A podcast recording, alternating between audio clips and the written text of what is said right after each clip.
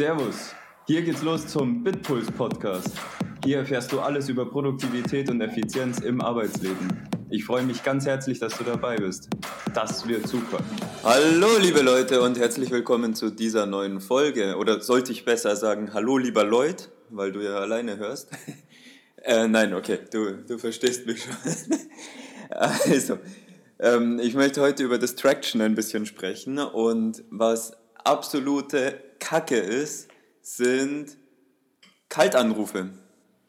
Wer von euch kriegt jeden Tag 700 Kaltanrufe, so wie ich, also Kaltakquise-Anrufe?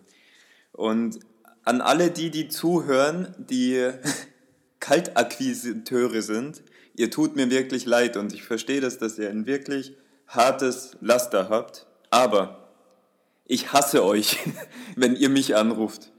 Und ich weiß zwar, dass es ein absolut wichtiges Mittel ist, um Kunden zu gewinnen, aber ich komme mit meiner Lieblingsparole, dass Fokus so wichtig ist. Und ich habe einfach keine Möglichkeit, mich zu fokussieren, wenn die ganze Zeit mein scheiß Telefon klingelt. Ich weiß nicht, ob ihr das versteht, weil ich werde einfach jedes Mal rausgerissen, wenn dieses Telefon klingelt und ich rangehen würde aber seit ungefähr einem Jahr gehe ich nicht mehr ran. Ich gehe bei gar keiner Nummer mehr ran, die ich nicht kenne. Und sogar bei denen, die ich kenne, gehe ich nicht mehr ran, weil es mir so wichtig ist, dass ich meinen Fokus halte. Ich rufe dann bei denen, die ich kenne, irgendwann zurück, aber alle anderen erreichen mich einfach nicht mehr. Das, wollt ihr das? wollt ihr das wirklich erreichen, dass die Leute nicht mehr ans Telefon gehen, so wie ich, auch wenn es jetzt irgendwas Wichtiges sein sollte, sobald ich die Nummer nicht kenne, gehe ich nicht mehr ran. Und dann, dann kommen die anderen, die probieren es mit anonym, die haben gleich dreimal keine Chance. Aber ja, also insofern, wenn ihr versucht habt, mich anzurufen, dann hast du jetzt hier, also dann habt ihr, jetzt habe ich irgendwie die Form vertauscht, wenn du mich versucht hast anzurufen, um mir was zu verkaufen, dann hast du hier die Begründung, warum ich nicht rangegangen bin, weil ich nämlich fokussiert bin. Okay? Und für alle die, die jetzt einfach nur wissen, über was ich spreche oder die es nicht wissen, weil ihr nicht so viele Kaltanrufe bekommt, nehmt euch das trotzdem zu Herzen, weil es einfach absolut sinnvoll ist, das Telefon nicht zu benutzen, während du fokussiert bist.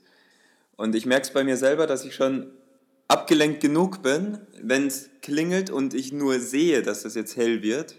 Und schon ist nämlich mein Gedanke dabei, ah, okay, ich kenne die Nummer, ich kenne sie nicht. Bei manchen Nummern habe ich auch so ein, so ein da weiß ich es auch irgendwie aus Intuition heraus.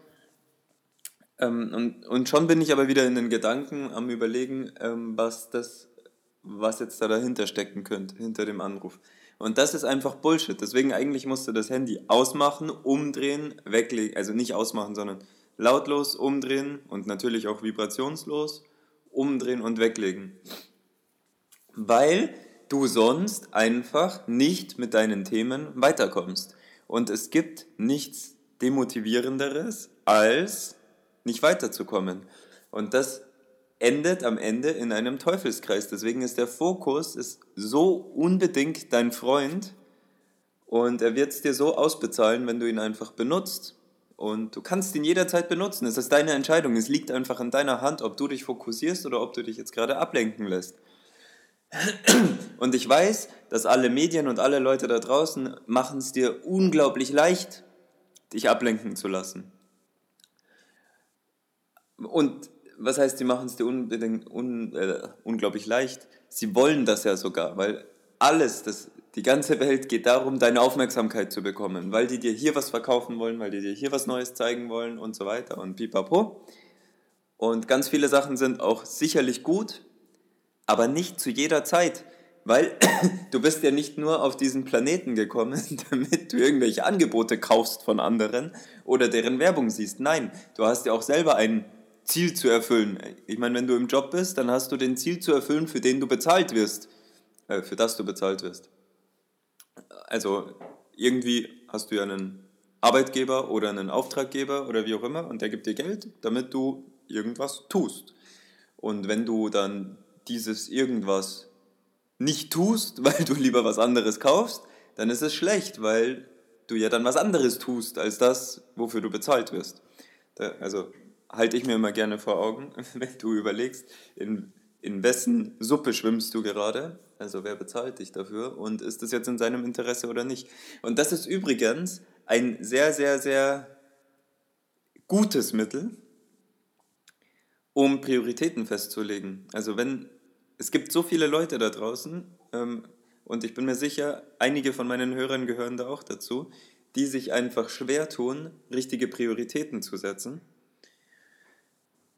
Und ich finde es einfach ein sehr, sehr gutes Mittel, sich in, die, äh, in den Blickwinkel der Person zu versetzen, die, die gerade direkt, also mittel- oder unmittelbar, das Geld dafür in die Hand nimmt oder eben in Zukunft in die Hand nehmen soll, wenn du jetzt irgendwie eine Investition in was machst oder so, dann versetzt dich in die Lage des Kunden, was für ihn am wichtigsten ist.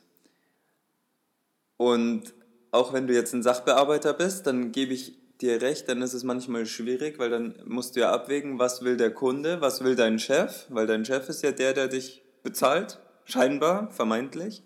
Aber auch da ist es vielleicht noch sinnvoller, wenn du im Sinne des Kunden agierst. Vielleicht nicht immer, weil der Chef andere Strategien vorgibt, zu Recht.